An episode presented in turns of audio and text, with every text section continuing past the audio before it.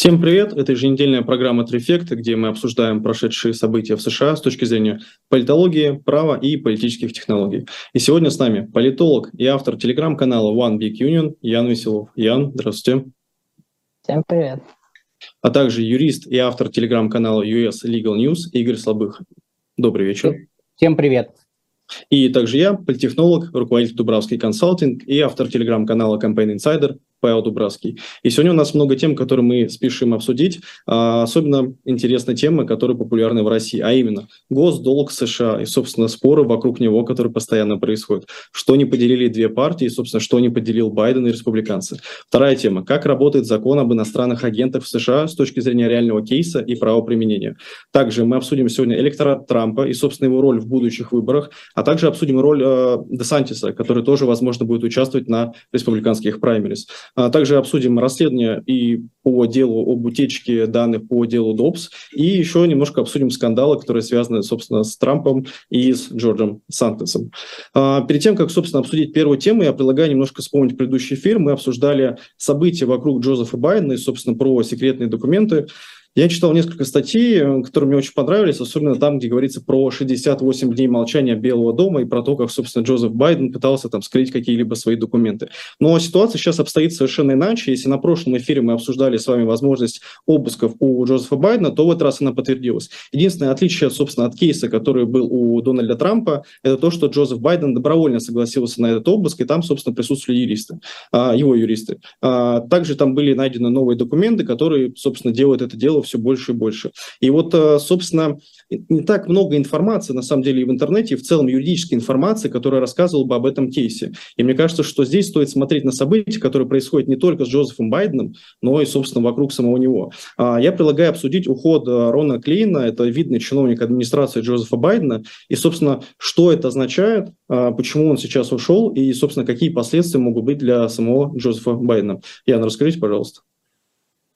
Да, действительно так получилось, что именно вот на фоне этого скандала с секретными документами а, Рон Клейн, управляющий делами президента, ожидается, по крайней мере, СМИ пишут о том, что он собирается уйти в отставку.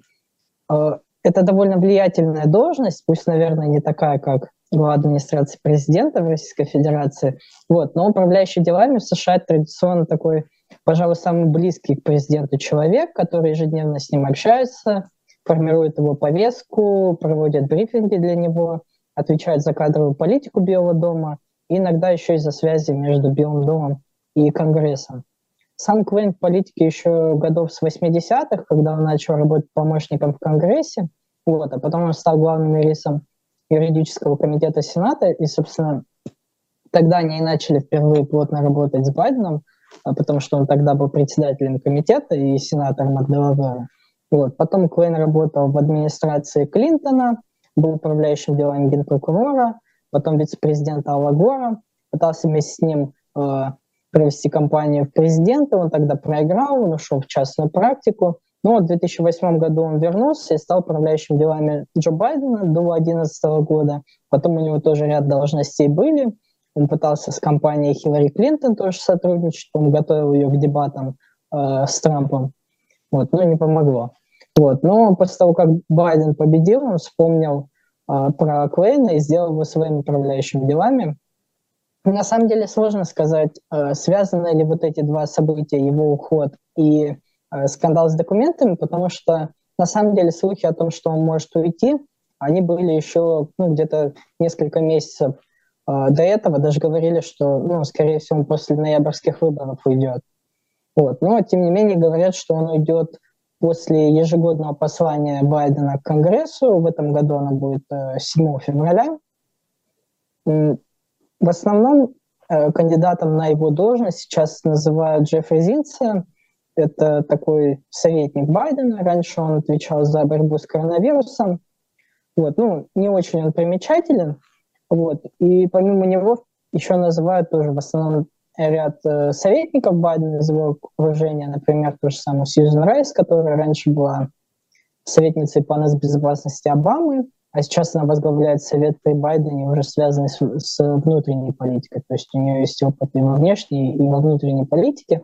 Вот, имен много, вот, но в основном Джеффри Зинц, ему как бы выпадет такая достаточно тяжелая задача, потому что нужно будет продержаться эти два тяжелых, тяжелых достаточно года, учитывая, что будет расследование республиканцев, будет расследование спецпрокурора, ну и если слухи подтвердятся, то Байдену еще к выборам нужно будет готовиться, так что вот у Зинца, скорее всего, работа будет тяжелая. А, спасибо, Ян. Игорь, возможно, вам есть что добавить? А, нет, я добавлю очень коротко лишь только по поводу а, обыска у а, Байдена, да, ну мы, в принципе, это обсуждали в каналах, но э, проговорю просто голосом, что это обыск был э, то, что называется добровольный, то есть это Байден предоставил эту возможность, не понадобилось никакого э, ордера от суда, либо повестки от большого жюри, как это было в деле с Трампом. То есть Байден сам, сам разрешил себя обыскать. Ну, себя, в смысле, свой дом, потому что физически Байден не присутствовал при обыске, были только его личный адвокат и адвокаты Белого дома. Э, спасибо, Игорь. Я здесь, наверное, от себя еще добавлю немножко так в сторону, в целом про, э, наверное, последствия вот этого дела, которое происходит вокруг Джозефа Байдена. Э, лично мне вот с точки зрения политтехнологической кажется, что, ну, во-первых, эти события все-таки сыграют, наверное, по репутации самого Джозефа Байдена. Насколько сильно пока оценивать сложно, это все гипотезы. Но вот с точки зрения того, что произошел boost, рост, собственно, электората Трампа, и он в очередной раз увидел, что существует все-таки вот этот якобы заговор Big Lie, мне кажется, что здесь он немножко отойдет отойдет на второй план. Почему? Потому что главный тезис, вообще главный аргумент, который был как раз у республиканцев, и, собственно, Дональда Трампа в его социальной сети «Правда», заключался в том, что а, будут ли, собственно, обыски у Джозефа Байдена. И не важно, что они произошли добровольно, и что там присутствовали, собственно, юристы и адвокаты Джозефа Байдена. Сам факт обыска был. Вот на прошлом эфире я как раз поднимал вопрос о том, что а, пройдут ли публичные институты США проверку как бы на непредвзятость, на внепартийность. Пока, как мне кажется, но это сугубо мое личное мнение, что все-таки они проходят и показывают, что есть и специальный прокурор, а, есть, собственно, и само расследование, есть некая доля публичности. Да, были огрехи в виде там 68 дней молчания, но, опять же, наверное, вот все-таки, если будет следствие, то мы об этом узнаем немножко подробнее. Но сейчас я предлагаю перейти, наверное, к более такой а, яркой и горячей теме, особенно для российского зрителя, особенно телезрителей, это, собственно, госдолг США и споры вокруг него. А, я от себя добавлю, что, наверное, как любой студент-политолог на протяжении четырех лет вообще обучения бакалавриате, я эту тему слышал примерно раз в неделю, это как минимум. Поэтому, Ян, пожалуйста, расскажите, собственно, что происходит с госдолгом США а, и, собственно, какой конфликт существует вокруг этой проблемы. Да, это, пожалуй, тема, которая, наверное, затмила даже скандал, связанный с Байденом, а, потому что 19 января США достигли потолка своего госдолга а, в сумме 31 триллиона, и 70-х, которые установили еще а, в конце 2021 года при Байдене. Вот. И обычно как это делается? Обычно его просто продлевают, и правительство может дальше заимствовать деньги, ну, точнее выпускать облигации, вот, и использовать их как долговое обеспечение. Вот, но в этот раз его вовремя не приняли, и министр финансов Джанет Йеллен сказала, что правительству придется прибегнуть э, к экстраординарным мерам, то есть приостановить э, ряд э, финансовых программ, в частности, по-моему, временно приостановит отчисления в пенсионные фонды госслужащих почтовых работников, и Минфин еще прекратит ежедневные валютные интервенции. Вот. Ну, тут нужно сразу оговориться, это очень важное разделение, что достижение лимита госдолга, оно отличается от того, что в США называют шатдауном или прекращением работы федерального правительства. Потому что достижение лимита госдолга означает, что правительство не может взять деньги в долг для оплаты расходов, которые уже утверждены. То есть уже решили, на что потратить, просто не могут взять деньги в долг, чтобы на это потратить. А в случае шатдауна именно правительство не может работать, потому что эти, эти траты, эти расходы Конгресс не утвердил. Сейчас э, идет речь именно о первом случае. Вот. Почему так получилось? Ну, очевидно, конфликт между двумя партиями в Палате представителей. С одной стороны, республиканцы, и, конечно, особенно именно их консервативное крыло, таких хардкорных трампистов, которые получили влияние после того, как выбрали нового спикера.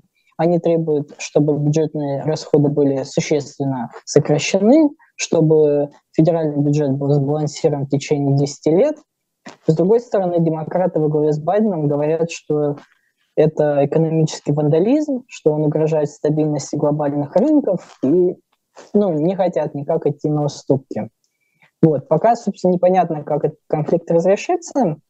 Э, ожидается, что вот это противостояние между партиями, оно продлится где-то, наверное, до весны, потому что Елен сказала, что если правительство будет э, экономнее тратить оставшиеся деньги, то, наверное, сможет протянуть где-то до начала июня. Вот. Но есть э, ряд э, таких предложений, как можно вообще разрубить этот Гордиев узел. В частности, ну, допустим, левые сторонники демократов, они предлагают Минфину просто отчеканить платиновую монету номиналом в 1 или 2 триллиона долларов. Вот сейчас в Твиттере очень популярно по хэштегу Минзакоин. То есть отчеканить монету и оплатить текущие расходы. Ну, конечно, звучит фантастично, и вряд ли такое случится. По-моему, недавно Минфин сказал, что они не рассматривают всерьез такую возможность. Но с точки зрения закона это вообще совершенно легально. Вот. Самое простое решение было бы, конечно, просто э, в нормальном порядке, как это делалось раньше, просто утвердить э, повышение лимита. Ну, пока на это не, приходится рассчитывать. Есть вариант, конечно, что партии все-таки придут к какому-то консенсусу и будут, наверное, какие-то сокращения бюджетных расходов, как это было при Обаме, например, в 2013 году.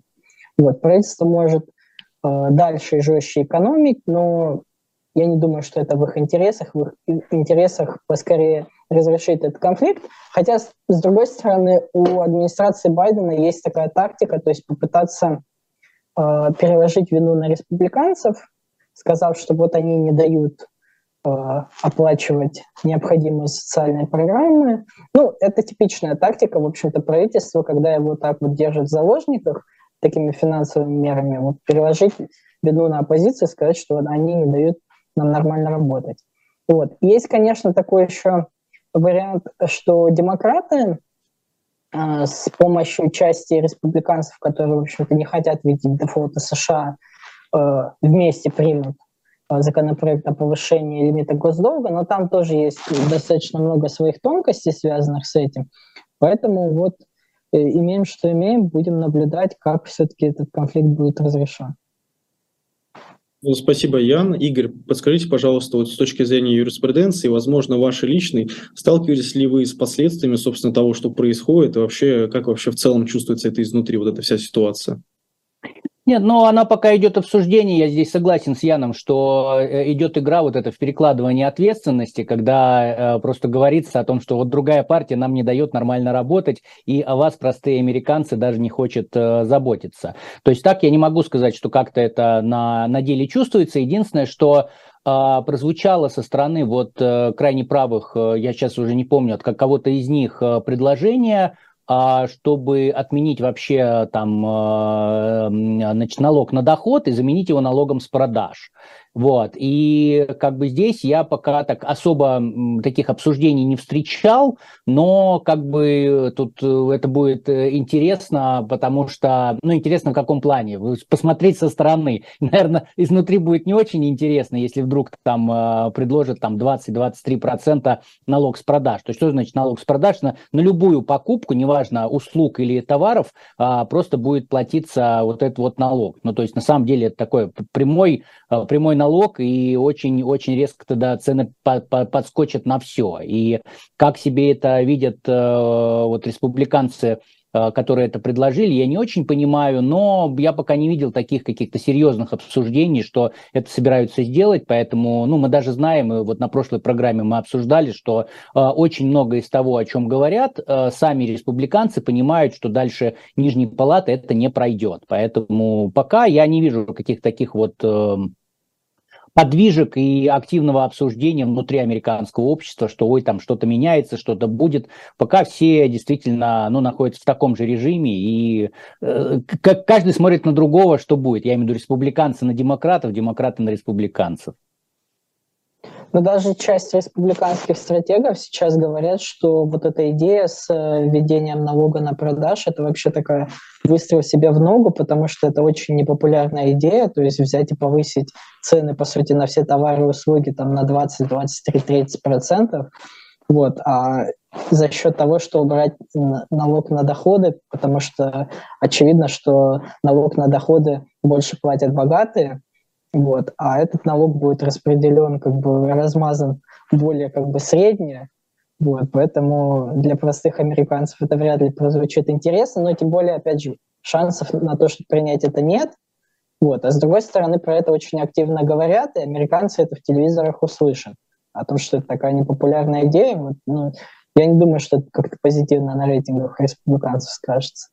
Ну и здесь я бы еще добавил, что э, получается, что Э, напомню, что американцы сами платят свои налоги. То есть, когда получается зарплата, половину налогов платит работодатель как э, налоговый агент, как это происходит в России, но половину налогов американцы оплачивают сами, да, рассчитывая там и сумму, и все, и сколько платить, или государство, наоборот, им должно что-то вернуть. Вот. И получается так, что отмена налога на доход, она э, как бы даст эффект какой-то там, ну, в начале следующего года, что я не буду платить налоги, да, но при этом а, эффект о том, что у нас введен налог на, с продажи на все товары, это будет мгновенный эффект, и я очень сильно сомневаюсь, что действительно даже республиканцы, а, даже, даже внутри внутри вот это вот Freedom Caucus, да, вот крайне правые республиканцы, что многие из них это поддержат. Ну, посмотрим.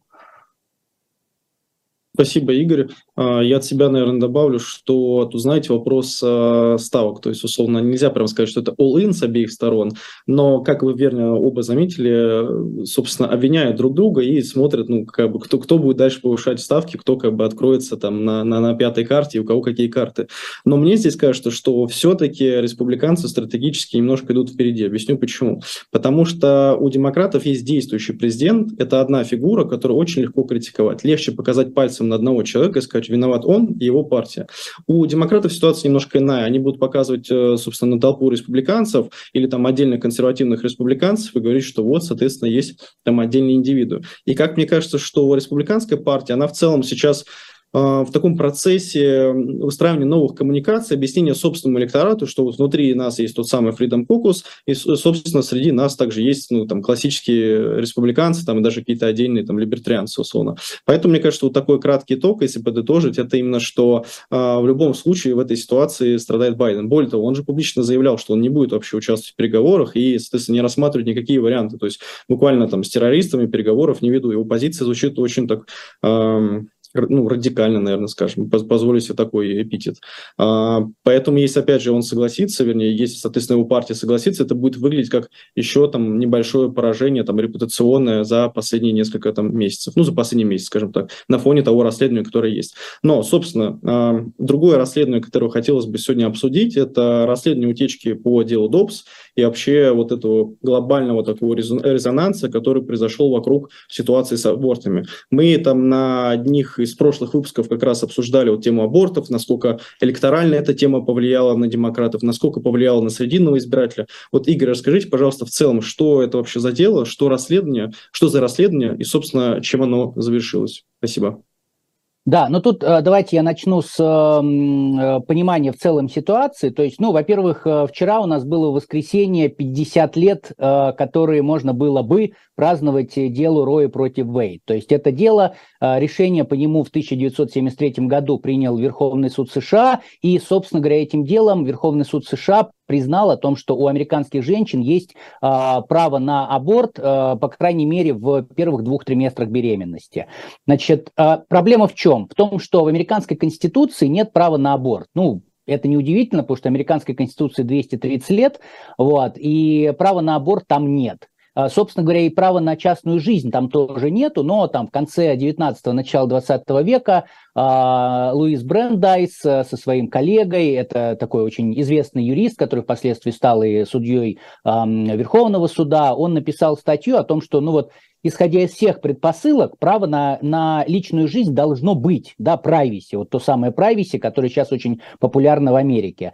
И, собственно говоря, э, сначала Верховный суд признал, что есть право privacy, и в 1973 году по этому делу Роя против Вейт он признал, что вот это право на, на, на частную жизнь и на невмешательство государства в частную жизнь, а, оно распространяется на то, что женщины могут сами решать, хотят они делать аборт или не хотят они делать аборт, и у, а, ни у штатов, ни у федерального правительства нет законного интереса туда влезать, в эту частную жизнь человека и что-то регулировать. До начала третьего триместра, дальше там уже все а, сложнее. А, собственно говоря, так было а, до июля до июня 2022 года, а, когда Верховный суд рассмотрел дело ДОПС, и, собственно говоря, в рамках этого дела Верховный суд э, решил о том, что э, нет, мы не усматриваем в Конституции все-таки право женщин на аборт, которое вытекает из э, права на частную жизнь, на прайвиси,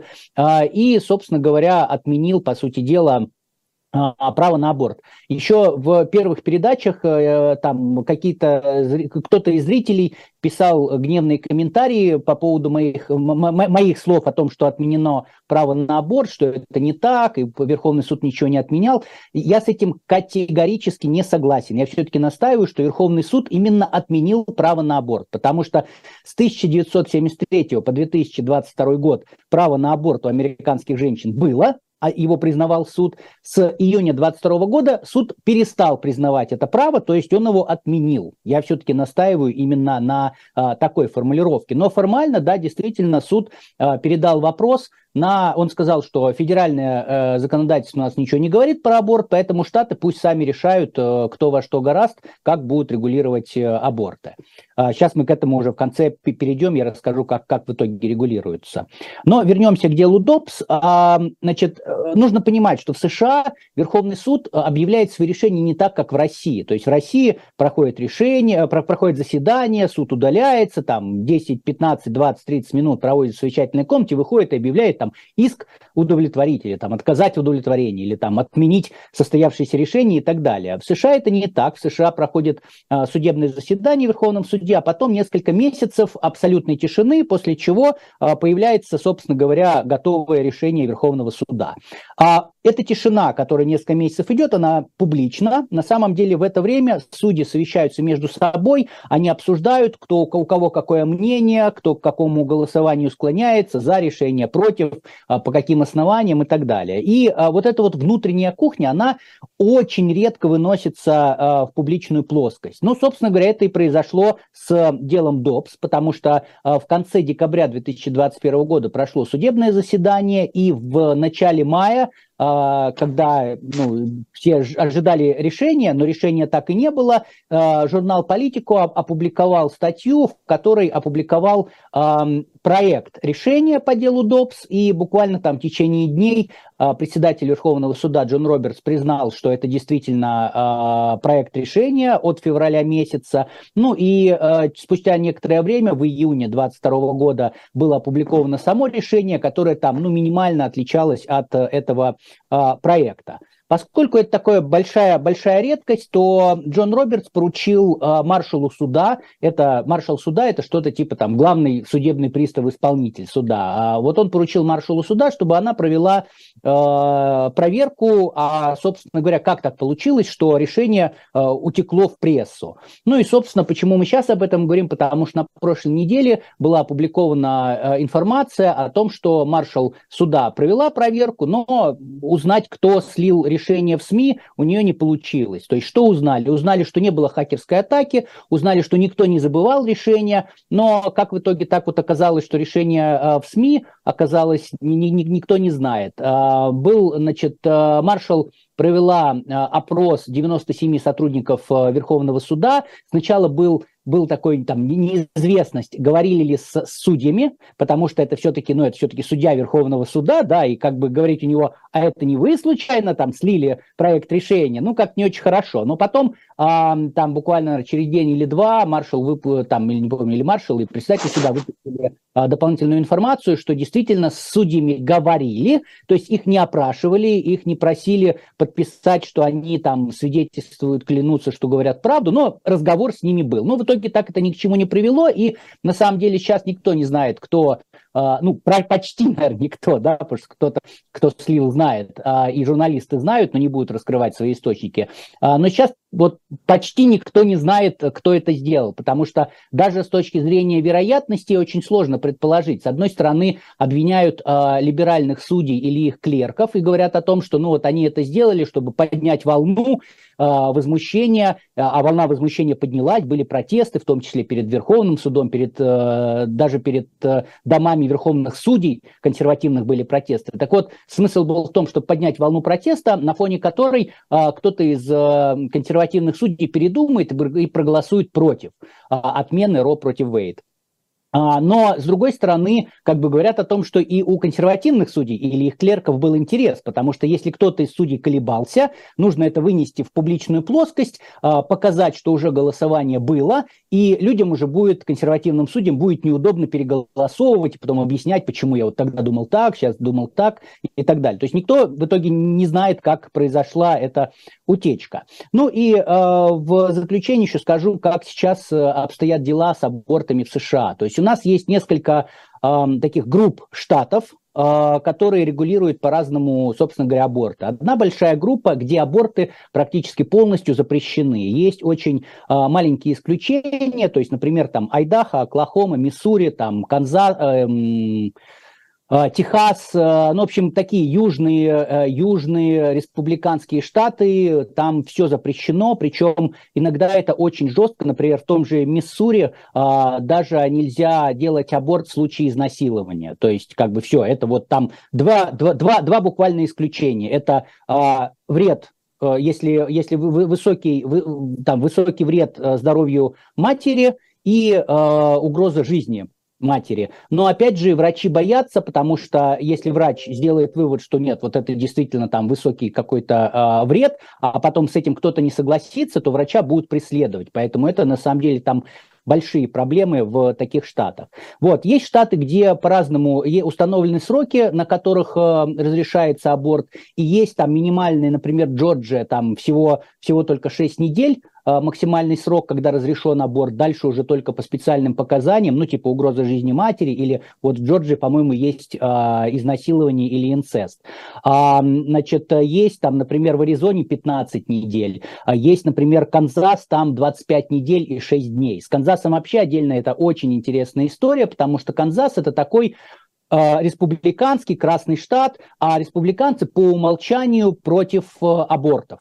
И вот э, на, когда, когда было, было отменено решение Ро против Вейт, э, в Канзасе решили провести референдум всенародный, и очень э, был неожиданный результат, потому что а, по-моему, 60 или 65 процентов а, тех, кто принял участие в референдуме, а, сказали о том, что нет, мы хотим оставить возможность аборта. И на самом деле примерно столько же голосовало за Трампа. Ну, то есть э, в штате я имею в виду. То есть это были очень неожиданные результаты. И на самом деле после Канзаса нет еще пока ни одного республиканского штата, где бы решили проводить э, референдумы. То есть во всех республиканских штатах, где даже запрещают аборты, это все делается опосредованно через э, народных избранников, да, через местных депутатов, которые принимают соответствующие законы. Вот. Ну и, наконец, есть штаты, на самом деле, где а, аборты вообще не регулируются, то есть, например, Аляска, где аборт возможен на любой а, стадии, на любом сроке, и как бы считается, что это личное дело женщины.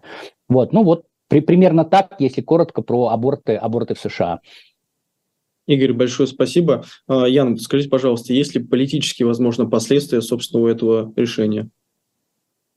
Ну, я не думаю, что какое-то будет э, большое, ну, большой выхлоп политический из этого. Все же э, решения как бы какого-то однозначного нет. Одно дело, если бы действительно было установлено, что кто-то слил, тогда да, это были бы какие-то очки либо в пользу консерваторов, либо в пользу либералов, в зависимости от того, а, кто стоял за сливом этого решения. А так, ну, это останется слухами, которые, понятно, очень активно обсуждаются, но, мне кажется, пока не более того. Вот, потому что Игорь говорил, я добавлю, на днях буквально Миннесота проголосовала, они приняли закон, который расширяет право на аборт. Вот. А касательно референдумов, на самом деле было несколько референдумов в ноябре, но они не, не стояли так жестко, вот как в Канзасе именно.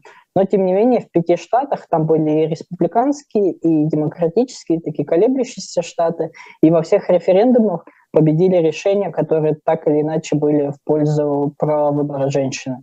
Вот. А следующим полем битвы, наверное, во многих штатах станет вопрос э, медикаментозного аборта с помощью таблеток. Вот э, уже многие республиканцы задумываются, как им э, более жестко зарегулировать этот вопрос, потому что здесь можно, допустим, по интернету заказывать определенные препараты. Вот, и интересно вообще будет, как с этим вот вопрос будет обстоять во многих штатах. Да, здесь, Павел, разрешите, я еще добавлю, э, как вопрос о том, что следующие шаги, э, я думаю, что кроме медикаментозных прерывания беременности, следующие шаги еще будут это попытки запрета э, проводить аборты вне штата. То есть сейчас об этом есть только разговоры, потому что как это будет сделано юридически не очень понятно, но как бы я думаю, что вот у э, красных штатов, вот таких вот именно таких жестких республиканских, все-таки право на аборт это такой пунктик, и они изо всех сил стараются, э, стараются э, запретить аборты, и как бы ну, ничего не мешает сесть и поехать в другой штат. Ну, кроме того, что да, из некоторых штатов там нужно ехать там много часов. А вот был, был, был кейс, когда, сейчас уже не помню в каком штате, была изнасилована десятилетняя девочка, которая забеременела. И в итоге она в своем штате не могла сделать аборт, потому что срок был слишком поздний, а срок там, ну, какой-то минимальный. И ей пришлось ехать... Это в Индиане было, да. Да, соответственно, ей пришлось ехать в другой штат для того, чтобы, чтобы сделать аборт, потому что в ее штате не позволял. Так вот, э, все понимают, что можно уехать в другой штат, есть благотворительные организации, которые с этим помогают финансово и э, логистически. И вот следующий шаг в том числе будет и, медиками, и борьба с медикаментозными абортами, и э, с этим, с тем, чтобы поехать в другой штат. Например, э, к вопросу о том, как эта борьба может быть, ну вот я пока смотрел законодательство в разных штатах. Э, в Техасе, например, существует запрет на а, телемедицину, связанную с абортами. То есть это незаконно с территории, с территории Техаса связаться с каким-то доктором э, в другом штате, где аборт законен, и получить консультацию э, по поводу аборта. Получается, что вот все, это незаконно. То есть даже для того, чтобы получить э, какую-то консультацию по аборту, нужно ехать э, в другой штат. То есть, ну вот, да, к сожалению, такое будет. А на федеральном уровне разговоров было много по поводу того, что будет принят закон, который признает право на аборт. Да, то есть мы какое-то время назад говорили, что вот э, федерация э, именно Америка как федерация признала э, однополые браки. Вот что-то такое же э, было, было, хотели принять в виде закона, чтобы при, при, признать право женщин на аборт, там, ну, хотя бы в первых двух э, триместрах.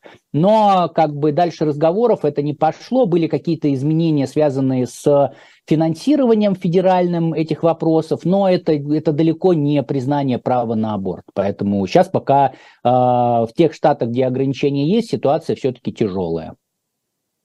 Ну, спасибо, Игорь, спасибо, Ян. Я от себя добавлю, что э, мне кажется, что повестка абортов, она наиболее актуальна будет как раз на выборах 2024 года. И, собственно, интересно именно, какую позицию э, финально займет кандидат от республиканской партии, потому что, ну, судя по всем там социологическим опросам, большинство абсолютно людей выступает за сохранение, ну, так называемое право там, на аборт. И вот здесь, соответственно, вопрос, э, как бы, какую повестку выберут республиканцы, более того, какую повестку выберут республиканцы, если миф о том, что, например, латиноамериканские избиратели э, поддерживают запрет на право на аборт, он на самом деле различался как раз в прошлом электоральном цикле. И вот мне кажется, что нам стоит как-то себе такую засечку поставить, чтобы когда начнется кампания 2024 года, собственно, посмотреть, э, посмотреть как, как это будет все реализовано и какую позицию займут. Да, Игорь, возможно, вы хотите добавить. Да, да, буквально буквально, быстро сказать, что, ну, это интересно, мы говорили о том, что вот э, повестка абортов, которая вошла в такую, очень, а, очень активно обсуждалась республиканцами, она и повлияла на результаты midterms.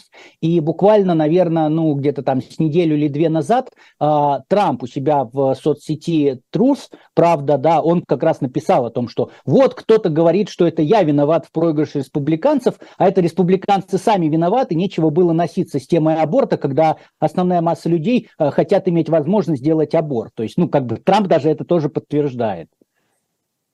Ну, здесь я... Там по чутье все равно все-таки есть вот на такие вопросы, потому что в 2016 году тоже он один из самых первых кандидатов сказал, что если он будет президентом, не будет ни в, ко- ни в коем случае резать социалку вроде пенсии и медстраховок для пенсионеров.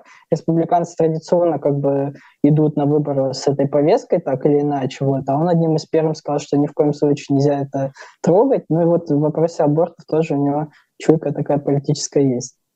Ну, Трамп выступает как классический популист, соответственно, он использует то, что наиболее популярно. Поэтому я думаю, что как раз его штаб, его команда будут смотреть на социологические опросы и, собственно, делать определенные выводы именно как им выстраивать свою идеологическую платформу. Потому что, опять же, а, позиция Трампа по 2020 году, там одна из причин, почему он проиграл, это как раз она касается того, что а, он сделал сугубо идеологическую такую кампанию, вместо того, чтобы говорить там про экономику, рабочие места и прочее. А сейчас тема абортов, это уже не, идеологический вопрос, это буквально вот, ну, table kitchen issues, то есть то, что касается каждого, то, что касается там, повседневного избирателя. Собственно, если мы говорим как раз вот об электорате Трампа, по-моему, на прошлой неделе вышло несколько социологических опросов, и в целом вот агрегатор есть по социологическим опросам, и там сравнили, какие, собственно, шансы у Рона Десантиса против Дональда Трампа. Ситуации, если они на праймере остаются лоб э, соответственно, голова к голове, они, соответственно, будут сражаться примерно в соотношении 8 побед против, соответственно, двух, пораж... двух побед у Трампа. То есть 8 за Десантиса, Десантиса, два за Трампа. То есть Десантис сейчас по опросам один к одному обходит Трампа. Но если добавить третьего, четвертого кандидата на праймерис, то, соответственно, Трамп лидирует, и причем с достаточно сильным отрывом. Собственно, мне как раз это, кажется, объясняется тем, что в ситуации вот поляризации внутри республиканской партии а, Рон де Сантис и Дональд Трамп, они представляют как раз-таки два разных направления. Поэтому если они остаются, ну, условно, там, в финале, там, гран-при, то как раз вот у де Сантиса есть шансы. Но если будет кандидат, который ну, скажем так, спойлерит, то есть является спойлером, схожим по идее, по платформе, по месседжу кандидатам, который будет избираться на республиканских праймерис и будет очень похож на Десантиса, то у Трампа, как мне кажется, остаются очень хорошие шансы, собственно, снова стать э, там, в третий раз, получается, уже кандидатом на президентских э, выборах. По-моему, третий раз, да. А, в целом, если говорить про вот, вообще электорат Трампа, то можно посмотреть по тому, как он немножко менялся в 16 и 20 годах. Мне кажется, что такой основной костяк, вот, собственно, мы как раз Дубравский консалтинг выпускали а, такой репорт, доклад, отчет на тему того, собственно, почему Трамп проиграл в 2020 году. Мы проанализировали всю бигдейту, которая есть абсолютно открыто, то есть статистику, голосование, экзит-полы, то есть всю математику, которая открыто говорит о том, кто и как голосовал. И, собственно, вывод очень простой. Это э, белый американец, мужчина без высшего образования. И при этом как раз в 20 и 19 годах он больше всего пострадал, собственно, от экономических последствий ковида, пандемии. И как раз одна из проблем, почему он там не проголосовал за Дональда Трампа, она и заключалась в том, что Трамп не смог предложить своему собственному избирателю конкретное решение его э, боли и его проблем. Поэтому, если мы так в целом посмотрим на вот, электорат Трампа, то мне кажется, что э, два, два важных акцента. Первый акцент – это как раз, собственно, как будут голосовать э, белые, скажем так, рабочие мужчины из субурбий. Второе – как будут голосовать, соответственно, представители латиноамериканского сообщества. Опять же, лати, латиноамериканское сообщество в США это не что-то такое гомогенное, единое, это на самом деле много разных позволю себе такой термин, наверное, диаспор, а, потому что, условно, выходец из Колумбии, особенно во втором поколении, он очень сильно отличается от выходца с Кубы, потому что все-таки у них разные, скажем так, а, разные оттенки социализма, назовем это так. Поэтому мне кажется, что стоит следить как раз за тем, как формируется вот именно электорат вокруг республиканской партии, собственно, вокруг демократической партии, именно латиноамериканский. То есть, вот, мне кажется, это вот ключевой такой электорат, который может, собственно, определить, а, кто, кто победит в 2024 году. И второе, это главное еще еще как Трамп что он предложит, собственно, своему электорату, и более того, как он сможет одновременно объяснить и трампистам, а, которых, ну, с позволения назовем там достаточно радикальными, и, соответственно, что он предложит именно умеренным республиканцам и вообще умеренному избирателю. Но, как мне кажется, что, несмотря на то, что, как мы обсудили, что Трамп – это хороший популист, который понимает повестку, умеет с ней работать, а праймерис – это всегда про то, что побеждает наиболее яркий, скажем так, позитивно-радикальный, то есть тот, кто наиболее идеологически соответствует, собственно, выборщикам на как раз эм, на праймерис, на платформе праймерис. Вот, соответственно, на праймерис, как говорил там Роджер Стоун, надо быть радикальным, а после праймерис надо становиться умеренным э, как раз э, кандидатом. Поэтому это интересно, собственно, какой электорат, как себя покажет. Я думаю, что надо обязательно следить. Ян, возможно, вам есть что добавить. Да, я соглашусь в том плане, что Трампа, наверное, больше всего устроил, устроили бы праймерис, ну, как в 2016 году были, когда было, собственно, довольно много кандидатов, и вот в этом, э, на этой широкой скамейке можно было легко подвинуть, легко выстрелить. Вот. А с Десантисом один на один будет довольно сложно. Но вот хотя вы сказали, что они очень разные по стилю своему, я бы не сказал, что они очень разные именно в плане идеологическом, вот таком, то, что в США называется полиси. То есть по своим политическим позициям они, в общем-то, довольно близки друг к другу. И Десантиса, в общем-то, довольно часто называют таким трампистом здорового человека, что как бы вот он по многим позициям, как Трамп идет, но у него нет таких вот заходов скандалы во всякие, каких-то ляпов постоянных, вот, таких вещей. То есть э, тут, в принципе, мы увидим в случае гонки Десантиса Трампа, по сути, гонку двух трампистов вот, а не представителя, допустим, такого радикально-консервативного крыла и такого более умеренного республиканского э, или вообще таких э, либеральных относительно республиканцев, вроде там того же Ларри Хогана э, или Чарли Бейкера, такие губернаторы Мэриленда, Массачусетса, демократических штатов, они вот уходят как раз вот в этом году. То есть они, в общем-то, достаточно далеко, как бы, им пока места в партии нет. Э, я частично согласен. Э, я, наверное, так немножко разверну ситуацию. Э, давайте на это посмотрим с позиции того, что за последний там, месяц, условно, два месяца сделал Рон де Сантис. Я согласен с тем, что идеологически он похож на такого классического трамписта, а особенно его там, борьба с образованием и с тем, как образование ну, носит, скажем так, расовый характер. Собственно, по-моему, он как раз отменил там более трех или пяти программ, которые связаны с запрещенной Российской Федерацией организацией ЛГБТ, с различными расовыми там, проектами и различные там Lincoln Project. Вкратце, чтобы не уходить в детали. Десантис э, борется с культурной повесткой, с тем, что принято у трампистов называть культурный марксизм. И как раз мне кажется, что это будет одна из его повесток для того, чтобы стать, так, максимально радикальным на праймерис и примерно с, с Трампом выступать, собственно, среди одинаковых групп. Он как бы, с одной стороны, хороший для истеблишмента, именно республиканской партии, а с другой стороны, он может тем же самым трампистам что-то предложить. То есть он может там в Красных Штатах сказать, что а, ребята, вот, ну, как бы вот это э, культурная повестка, я не про это, я про там условно-правовой подход. Я там за сокращение там, расходов федерального бюджета и, соответственно, за то, чтобы этих образовательных программ, которые вызывают, собственно, ну, можно сказать, даже ненависть у многих республиканцев за то, чтобы их сокращать. Поэтому мне кажется, что мы увидим, да, действительно таких э, отчасти трампистов, но, опять же, у Десантиса в этом плане есть большое преимущество, он все-таки с точки зрения там доноров республиканской партии более привлекателен, и он выглядит спокойным. И как раз Десантис, в отличие от Трампа, сможет этот тумблер после праймерис переключить и стать более умеренным для такого классического избирателя. Ну, это лично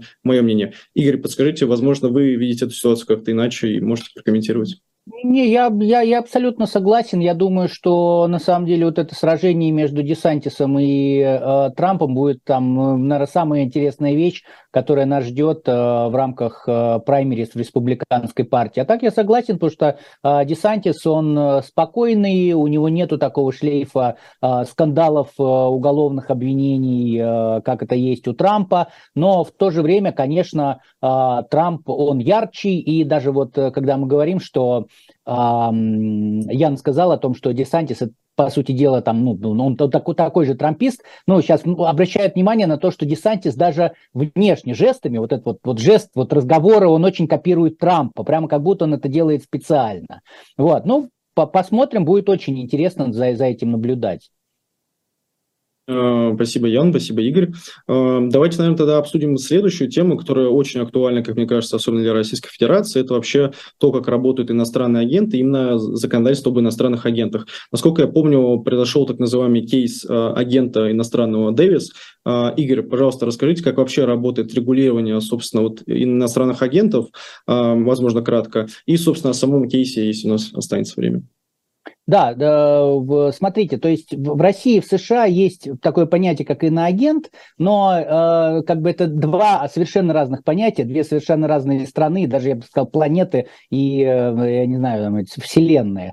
Вот, потому что в России, в России признают всех подряд э, иностранными агентами, а в США это все-таки вот э, действительно США старается использовать этот э, инструмент для такой точечной работы и когда это действительно нужно. И Россия, когда кивает и говорит, а это вот американцы придумали иноагентство, то есть, ну, действительно, это так и есть, иноагентство придумано в США и здесь применяется, но только в США действительно стараются найти тех, кто работает по заказу иностранных государств, но при этом не сообщает Минюст, да, при этом в США а, абсолютно нормально работают иноагенты, а, потому что, например, крупнейшие там пиар-компании, очень часто которых, которые нанимаются государством, они являются иностранными агентами, ничего абсолютно нормально работает. А недавно вот был, была информация о том, что у, у Трампа был адвокат, который представлял его в э, э, споре по поводу специального мастера по изъятым документам. Этот адвокат тоже иностранный агент, он там сколько-то, 2 что ли миллиона долларов получил получил от, э, даже не, не просто от кого-то, а от Венесуэлы за представление интересов Венесуэлы, просто сообщил об этом Минюсту. Ну, то есть а, абсолютно нормальная отчетность, которая, да, она бюрократическая, да, она требует больше э, действий, да, она требует потом сообщать, когда ты совершаешь какие-то действия по поручению, что ты действуешь по поручению, но не так, как в России, когда там любое новогоднее поздравление, да, нужно сопровождать словами, что это поздравление, значит, исходит от иностранного агента и так далее. Вот. И Собственно, я э, хочу коротко рассказать про дело Ники Дэвис, а, это лоббистка из США, она живет, э, живет на Гавайях, а, потому что это дело очень хорошо, вот так фактурно показывает, собственно говоря, что Америка вкладывает в понятие иностранного агента.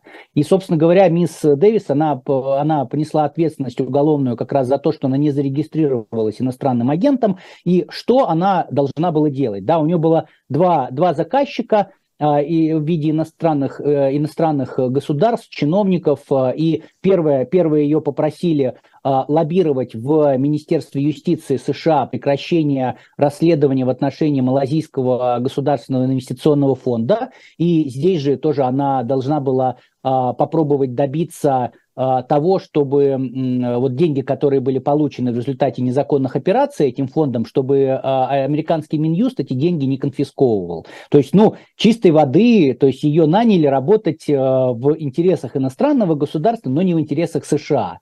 Второй, второй кейс, второй ее заказчик вообще был один из министров правительства Китая, и он попросил ее проработать вопрос, чтобы одного из китайских диссидентов, который находился в США, чтобы его депортировали в Китай, где, соответственно, китайское правительство могло бы привлечь его к ответственности. Ну, то есть мы видим это вот чистой воды такое вот иноагентство, именно то, что Америка вкладывает в это понимание. При этом а, мисс Дэвис и ее, так сказать, коллеги по бизнесу, а, они очень серьезно взялись за это, лоббировались интересы действительно в то, что называется верхних эшелонах власти, вплоть до того, что они устраивали встречи заинтересованных иностранцев, иностранцев с, например, с госсекретарем США и даже с президентом США.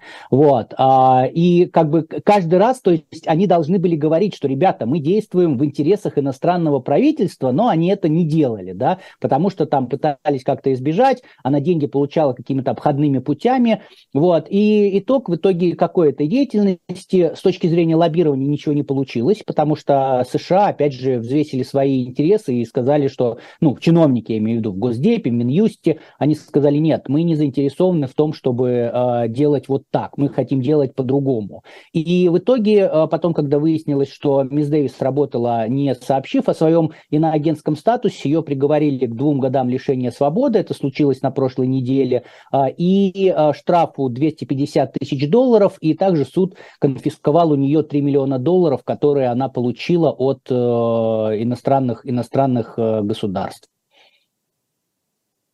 Спасибо, Игорь. Интересный кейс. Вот э, в целом тоже слежу за тем, как вообще работает законодательство об иностранных агентах. Мне кажется, что, ну, скажем так, более прозрачно и более понятно, и понятно, собственно, на кого оно нацелено, то есть кто и является объектом как раз а, этого законодательства. А, Ян, скажите, возможно, вам есть что добавить, собственно, про то, как а, это работает и вообще какие-то свои мысли по именно этому кейсу или в целом об иностранных агентах и законодательстве в США?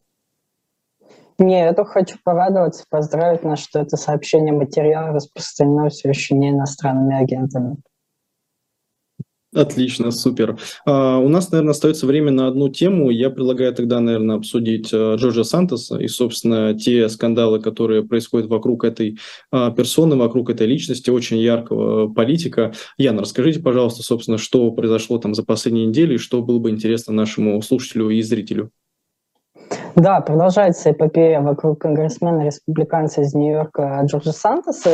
Я думаю, учитывая, с какой скоростью, частотой он генерирует такие политические скандалы, может стать э, альтернативным источником энергии для США. Для США.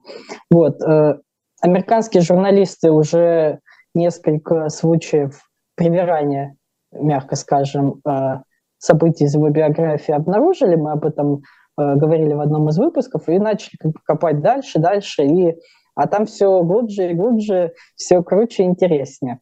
Вот. Ну, в частности, он как-то говорил, что вот его мать была в здании башен-близнецов 11 сентября 2001 года, когда известный теракт произошел.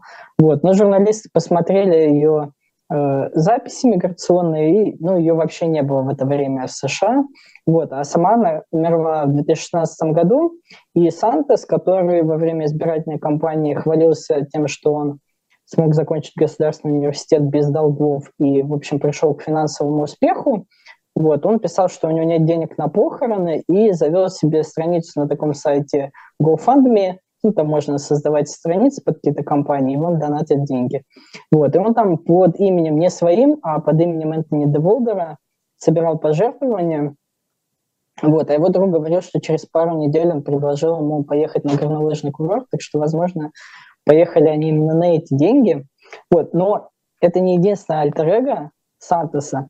А другой его сосед рассказывал, что он создавал страничку на том же GoFundMe для сбора денег для несуществующего приюта для бродячих животных, и тогда он использовал имя Энтони Забровски, и сосед его спросил, а почему такое имя? Вот, и Сантос ему ответил, что если люди будут думать, что он еврей, то евреи будут жертвовать ему больше денег. Вот. Ну и, кстати, о животных. На том же GoFundMe он как-то создавал страницу для сбора пожертвований для якобы, ну, не якобы, а для действительно умирающей служебной собаки бездомного ветерана-инвалида, собрал 3000 долларов и прикарманил их, не отдав этому человеку. Вот, правда, настойчиво отрицает, что это произошло.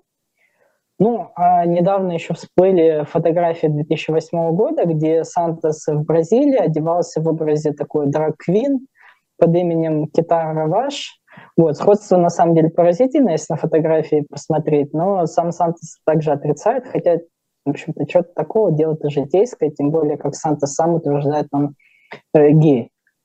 Вот. И ну, на фоне всех этих скандалов, конечно, уже 8 конгрессменов-республиканцев, из них пятеро из родного штата Нью-Йорка, призвали Сантоса все же, ну не знаю, прислушаться к своей совести и уйти в отставку. Аналогичные резолюции приняли несколько отделений местных республиканской партии в Нью-Йорке. Вот. Но Сантос настаивает, что ни в чем не виноват. Где-то, конечно, что-то нафантазировал, но это не повод э, изменять волю избирателей.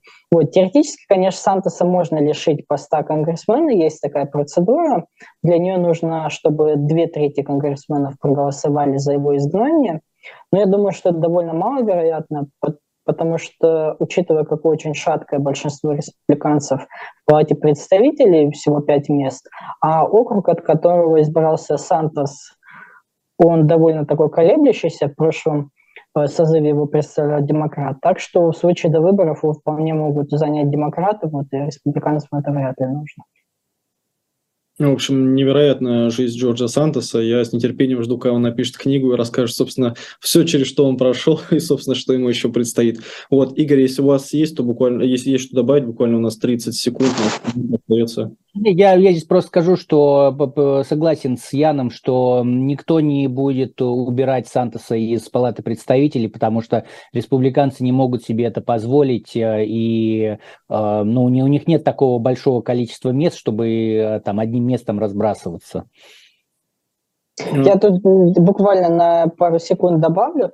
Тут дело в том, что когда ковид был, э, было очень много возможностей для дистанционного голосования в Палате представителей. Сейчас ковид кончился, и такие опции тоже закончились. Поэтому конгрессменам желательно постоянно присутствовать в Вашингтоне, если какое-то голосование Вот. А учитывая, что ну, эта вещь такая непостоянная, знаете, кто-то заболел, кто-то в ДТП попал, где-то рейс задержали, кто-то умер.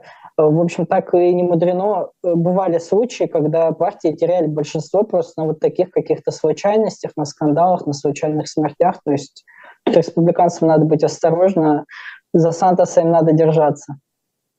А, это точно. Друзья, это была программа «Трефекты», Веселов, Слабых, Дубравский. Ставьте лайки, оставляйте ваши вопросы в комментариях, мы обязательно ответим на них. Всем пока-пока. Пока. Всем пока.